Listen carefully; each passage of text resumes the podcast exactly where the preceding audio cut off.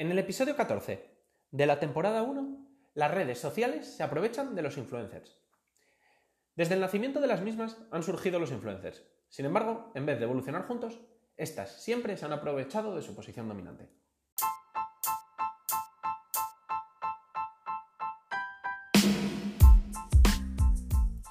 Hola, soy Iván Blanco y esto es Marketing de Influencers, un programa perfecto para influencers o aspirantes a marcas y emprendedores o todo tipo de profesionales del marketing.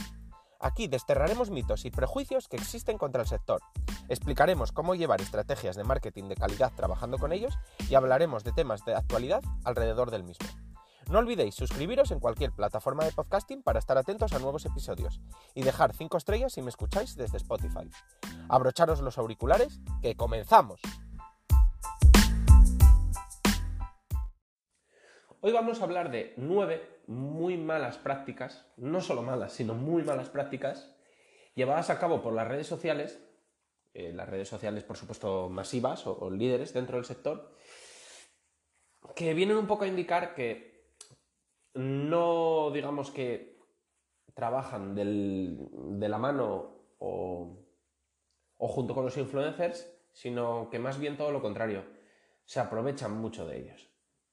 La primera mala práctica sería que muchas ni siquiera te pagan por crear contenido dentro de, su plataforma.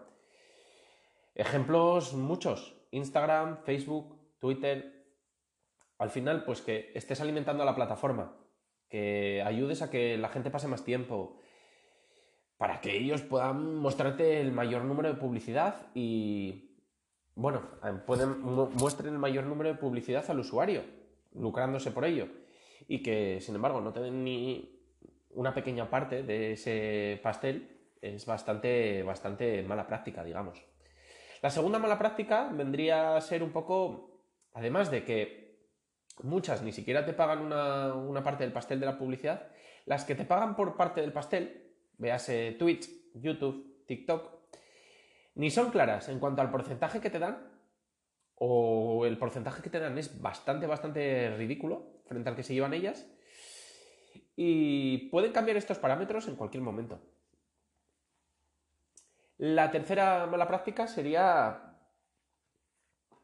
si estamos trabajando juntos, tomamos decisiones juntos. Sin embargo, las redes sociales toman las decisiones unilateralmente siempre.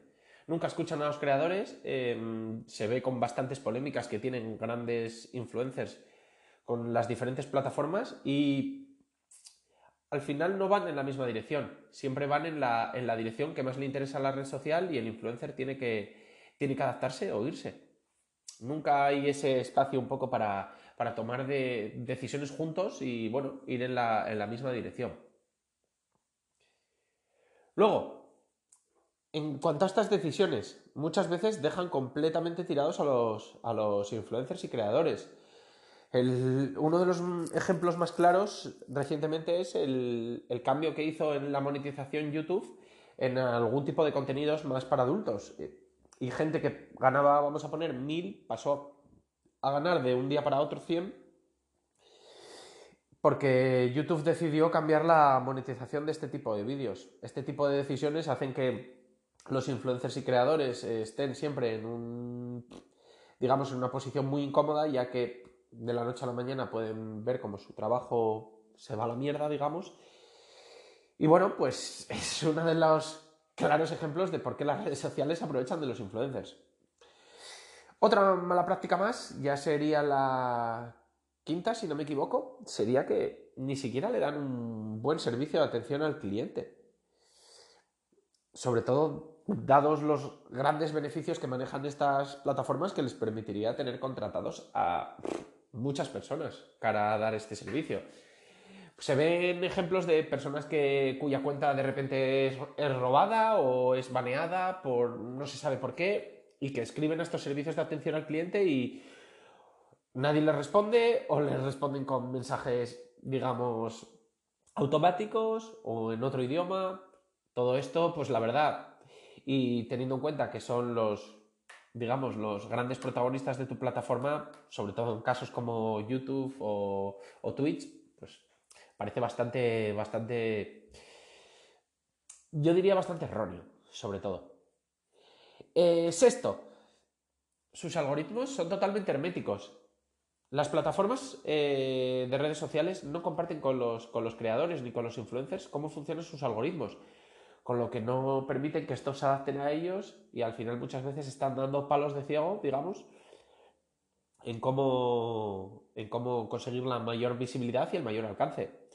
Esto pues no es interesante yo creo para, para ninguna plataforma porque al final pues algún, algún creador o algún influencer si comprendiera o conociera cómo funciona totalmente el algoritmo pues podría, bueno, digamos, dominarlo y llegar a crear contenido que mantuviera a las personas, a los usuarios en general, más tiempo en su plataforma.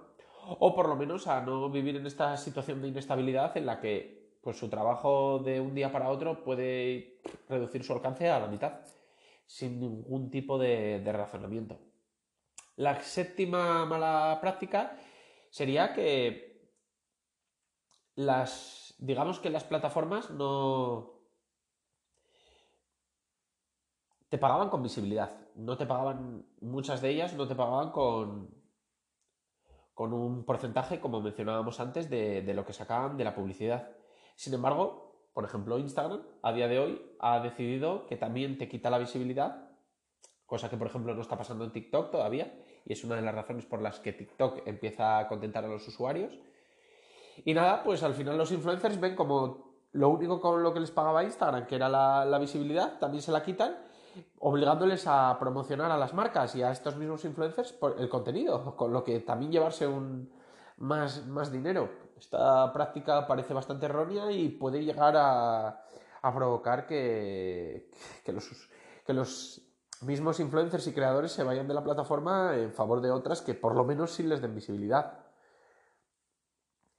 En cuanto a, a la octava mala práctica, nunca han ayudado a los influencers, digamos, en, sus colaboraciones. Por ejemplo, nunca han sido duros con la compra de, seguidores o de likes, por tanto, pues digamos que los influencers no... Eh, bueno, existe una competencia desleal, ya que algunos manipulan este tipo de, estadísticas, ni las, ni las han hecho públicas para las marcas, por tanto, bueno, nunca han, nunca han ayudado dentro de las colaboraciones, que era una parte de los ingresos más importantes de muchos creadores y de muchos influencers, pues un poco, digamos, a, a darle un soporte más, más fiel a lo que es cada creador, pues siendo duros con los bots, con la compra de likes, con la compra de seguidores y haciendo más transparentes y más públicas las, estadísticas, o por lo menos que las marcas las pudiesen solicitar a la misma plataforma y la plataforma se las cediese. Esto, quieras que no, pues bueno, provoca trampas y provoca bastante irritación dentro de, de los influencers que ven como muchos compañeros, pues bueno, realizan prácticas, digamos, alegales. Y por último, y muy importante, las redes sociales han baneado muchas veces o censurado contenidos sin ningún tipo de sentido. Lo veíamos hace poco tiempo con el cierre o suspensión del canal de Lofi Radio, que llevaba años eh, en directo, y que, bueno, por las denuncias de, varios usuarios era cerrado automáticamente, sin, sin, tener ningún tipo de sentido estas denuncias, y bueno, pues al final pues el creador puede ver cómo como sus ingresos de, un día para otro se ven reducidos a cero sin ningún tipo de sentido y bueno, esto provoca pérdidas a, tanto a, a creadores como influencers cada año por, bueno, por decisiones bastante, digamos, no claras de por qué sufren esta censura o este baneo. En muchos, en muchos casos sí ha habido razonamiento y muchas, muchos creadores y muchas cuentas han sufrido baneos eh, muy merecidos, pero en otros casos solo que digamos, que una comunidad de usuarios se una para, denunciar tu cuenta o, que simplemente un algoritmo de censura dentro de la plataforma detecte pues igual una imagen como desnudo cuando no lo es, pueden provocar tu baneo y bueno, digamos que esta práctica o esta arbitrariedad para, cerrar tu cuenta o baneártela durante X días, pues bueno, no le da ningún tipo de, seguridad al, al creador y al influencer. Y bueno, pues estas serían las nueve prácticas que digamos que, bueno, vienen un poco a, razonar y a dar bastante validez a, a, bueno, a la frase con la que titulaba este capítulo, que es que las redes sociales se aprovechan de los influencers. Y hasta aquí el programa de hoy. Muchas gracias por escucharme.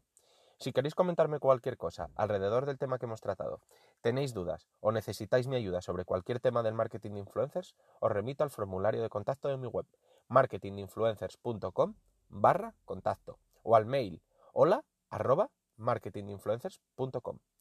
Tenéis ambos enlaces en la descripción. Además, en la misma también os dejaré artículos relacionados con el tema de hoy de mi blog. Nada más y hasta la próxima.